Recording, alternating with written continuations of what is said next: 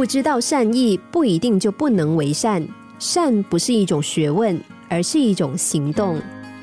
某一天，宁静的村庄突然出现一个卖汤圆的摊贩，摊贩主人是一名老翁，从来没有人见过这名老翁，大家判断老翁一定是从外地来的。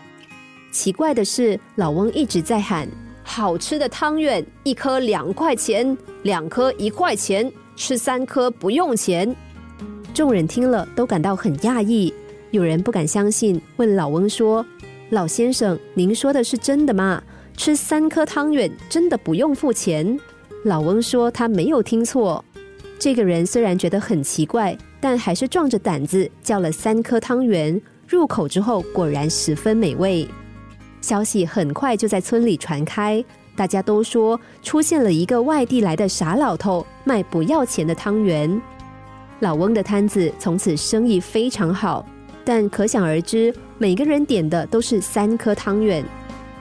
直到有一天，一个年轻人来到老翁的摊子前，对老翁说：“老先生，我要一碗汤圆，但我只要一颗就好。”老翁提醒他：“一颗汤圆最贵，要两块钱；两颗汤圆比较便宜，只要一块钱；三颗汤圆免费。”小伙子，你确定只要一颗汤圆吗？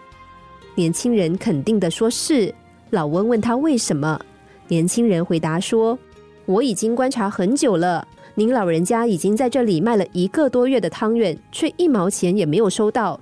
我想您工作也十分辛苦，应该得到最基本的回馈才是。”旁边有多事的人嘲笑年轻人说：“原本来了一个怪老头，现在又来了一个傻小子。”不料，原来这位老头是一名富翁。他因为没有孩子，所以在寻找善良的人继承遗产。最后，老人指定年轻人为他的遗产继承人。有一则真实故事：有位行动不便的人，每天只能够搭德士代步。有一天，司机跟他闲聊，说自己的妻子也和他一样失去了双腿。下车前，这名男子把一千元塞给司机，要他不用找钱。他对司机说：“你平时照顾老婆一定很辛苦，我想用这些钱犒劳犒劳你。”司机听毕，流下了眼泪。让他感动的不是一千元，而是来自于陌生人的善意和鼓励。占人便宜，我们可能会沾沾自喜，但这样的快乐是非常短暂的。而且往往必须付出更大的代价，唯有发自内心的助人、爱人，才能够得到真正而且永久的喜悦。乐于助人，其实不但是帮助了别人，更是帮助了自己。